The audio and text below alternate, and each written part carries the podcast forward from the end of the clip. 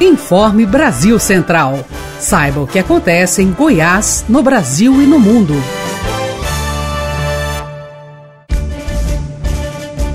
Olá, uma ótima noite de quarta para você que nos acompanha. Eu sou Guilherme Rigonato e você fica agora com as principais notícias com a equipe da Agência Brasil Central de Comunicação. Programa Estadual de Integridade lançado hoje visa instituir programas, projetos e ações de fomento à integridade, transparência e ética pública. Cássio Neves. O governador do estado de Goiás, Ronaldo Caiado, assinou na manhã desta quarta-feira, dia 9 do 12, no Palácio Pedro Ludovico Teixeira, um protocolo de intenções para a instituição do Plano Estadual de Integridade de Goiás. Além do Executivo, assinaram o documento os titulares dos poderes Legislativo e Judiciário, do Ministério Público Estadual, dos Tribunais de Contas do Estado e dos Municípios e a Defensoria Pública Estadual. A assinatura do protocolo de intenções compõe uma das etapas do projeto Integridade nos Estados Brasileiros, da Transparência Internacional. No Brasil, Goiás participa junto com outros seis estados da federação. O projeto tem o objetivo de cooperar com os governos estaduais no desenvolvimento de planos de enfrentamento da corrupção e promoção da integridade. Secretários estaduais de turismo debatem em Goiânia a retomada nacional do setor. Riva Cran. Goiânia recebeu nesta quarta-feira a reunião do Fórum Nacional de Secretários Estaduais e Dirigentes do Turismo, e o tema central foi o plano para a retomada, no ano que vem, do setor, que foi muito prejudicado pela pandemia do novo coronavírus. Para o presidente da Goiás Turismo, Fabrício Amaral, que também é vice-presidente do Fórum, essa centésima reunião foi emblemática e muito positiva para o Estado. Segundo ele, é importante para Goiás, ocupando a vice-presidência da entidade, receber os secretários para discutir estratégias para o ano de 2021 e também definir as pautas de retomada do turismo em todo o Brasil. E o Flamengo comunica oficialmente que ficará com Pedro, Alair de Paula. O Flamengo comunicou oficialmente à Fiorentina da Itália que vai adquirir o passe do centroavante Pedro, que está emprestado ao time carioca e que pertence ao time italiano. O rubro-negro enviou à Fiorentina um e-mail que, dizendo que vai exercer a opção da compra de Pedro. O prazo termina nesta quinta-feira. O Flamengo anunciou que vai pagar os 14 milhões de euros pelo atacante Pedro, que pertence ao time italiano. Muito bem, Alair. Hoje ainda teremos informações dos times goianos. Vamos voltar com a participação de Cássio Neves, que traz informações sobre o projeto de reconstrução de rodovias e pontes em Goiás. Cássio. O governo de Goiás, por meio da Agência Goiana de Infraestrutura e Transportes, Goinfra, e o Fundo para Desenvolvimento da Pecuária em Goiás, Fundepec, assinaram na manhã desta quarta-feira um termo de cooperação técnica e financeira para a elaboração de projetos de reconstrução de nove rodovias e a construção de cinco pontes de concreto no estado. Cerca de 400 quilômetros de rodovias serão reconstruídos, totalizando mais de 4 milhões de reais em investimentos para a elaboração dos projetos e construídos 144 metros de pontes, onde serão investidos mais de 300 mil reais. Banco de Sangue do UGOL faz apelo por doações do tipo O negativo. Franciele Oliveira. O banco de sangue do UGOL necessita de doadores de todos os tipos sanguíneos, principalmente de sangue do tipo O negativo, cujas reservas se encontram em estado crítico. Para garantir a segurança dos doadores, o hospital está realizando agendamento prévio para evitar aglomerações e agilizar a doação. Então os telefones são 62 3270 6661 e 3270 6662. Os requisitos básicos para doação são estar saudável, ter peso acima de 50 quilos, apresentar documento com foto e idade entre 16 e 69 anos. Lembrando que antes dos 18 anos é necessário uma autorização dos pais ou responsáveis e acima dos 60 anos a orientação é evitar a doação neste momento. Quem tomou a vacina da febre amarela deve aguardar 30 dias para ser doador. E quem apresentar sintomas gripais ou de resfriado não deve doar sangue no momento. Goiás dispensa jogadores que já encerraram ou encerrarão seus contratos nos próximos dias. E um zagueiro do time completa 100 jogos pelo clube. Quem dá mais informações é Thaís Freitas. Olá, Guilherme. O Goiás fez essa tarde no CT o segundo treinamento, já visando o jogo do próximo sábado contra o Grêmio. Partida que irá acontecer às nove da noite no estádio Ailê Pinheiro. Na entrevista coletiva desta tarde, o zagueiro e capitão da equipe Fábio Sanches falou sobre a importante marca de 100 jogos que ele atingiu com a camisa esmeraldina, time com o qual ele se identificou ao longo da carreira, e ele expressou toda a gratidão a todos os funcionários com quem ele convive e gosta muito aqui na rotina diária do clube.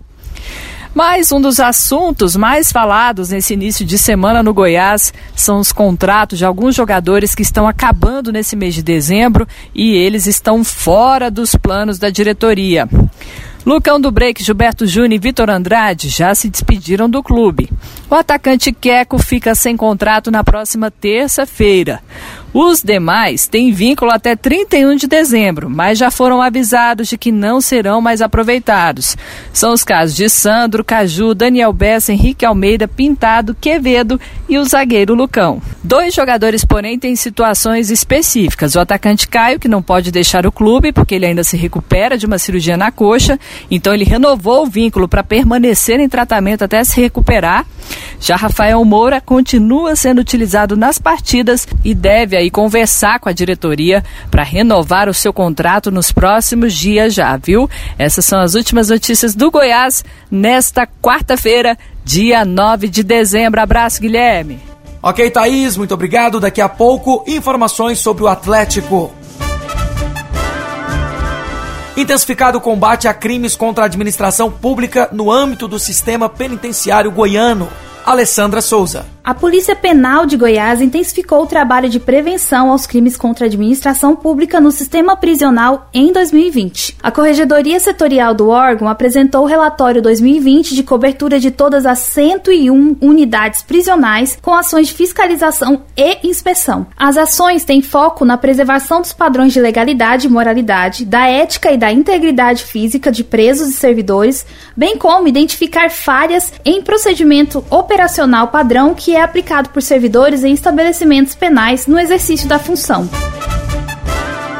Após três jogos de ausência, um dos principais jogadores do elenco do Dragão volta a ficar à disposição. Vitor Monteiro. Um dos principais jogadores do Atlético volta a ficar à disposição do técnico Marcelo Cabo já para o jogo do próximo sábado contra a equipe do Ceará, nove da noite no Estádio Castelão. É o volante Marlon Freitas, que foi desfalque nas últimas três partidas da equipe rubro-negra. Ele estava se recuperando de torção no tornozelo e já está treinando normalmente com o elenco atleticano. Dragão que foi derrotado na segunda-feira no clássico contra o Goiás no estádio Antônio Ascioli, volta a campo confirmando sábado, nove da noite no Castelão, pela 25 quinta rodada da Série A, contra a equipe do Ceará. O Marlon Freitas, que já disputou 33 partidas pela equipe rubro-negra, sendo 18 jogos na Série A. Última vez que ele entrou em campo foi contra o Flamengo, na 21 primeira rodada. Muito bem, Vitor. Logo mais informações sobre o Vila. Marden Costa Júnior fala hoje sobre uma possível volta das coligações proporcionais. Marden. Olá Guilherme, olá você que nos acompanha tanto no rádio quanto nas redes sociais. O Brasil realmente não é um país para principiantes. Após as eleições de 2020, políticos e partidos articulam, ainda que discretamente, a retomada das coligações para as eleições proporcionais de 2022, daqui dois anos, aquelas que elegem vereadores, deputados estaduais, federais e distritais, no caso do Distrito Federal. A eleição para vereador deste ano acendeu o sinal de alerta aos partidos, especialmente às legendas de menor expressão, fatais vítimas da cláusula de barreira, que tem como objetivo estimular a redução do número de siglas partidárias, hoje na casa de 33. Para ter acesso ao fundo partidário e ao tempo de rádio e TV, a partir de 2022, os partidos precisarão alcançar 2% dos votos válidos para deputado federal, na eleição passada de 2018 foi 1,5%, além de pelo menos 11 cadeiras de deputado federal distribuídas em nove unidades da federação, trocando em miúdos. O grande receio da classe política é não conseguir reeleger boa parte de seus atuais representantes e ainda a concentração de poder nos dirigentes dos grandes partidos. Quais serão os próximos capítulos dessa intrincada história? Aguardemos os desígnios do tempo, o Senhor da Razão. Vila Nova planeja usar estádio olímpico como arma secreta para surpreender adversários na segunda fase da Série C. Daniel Santana. Visando atingir o auge do seu desempenho na Série C, o Vila vem se preparando para a segunda fase da competição e já definiu que irá adotar o Estádio Olímpico como a casa do Tigrão para buscar o acesso. A escolha do estádio se deu por dois motivos.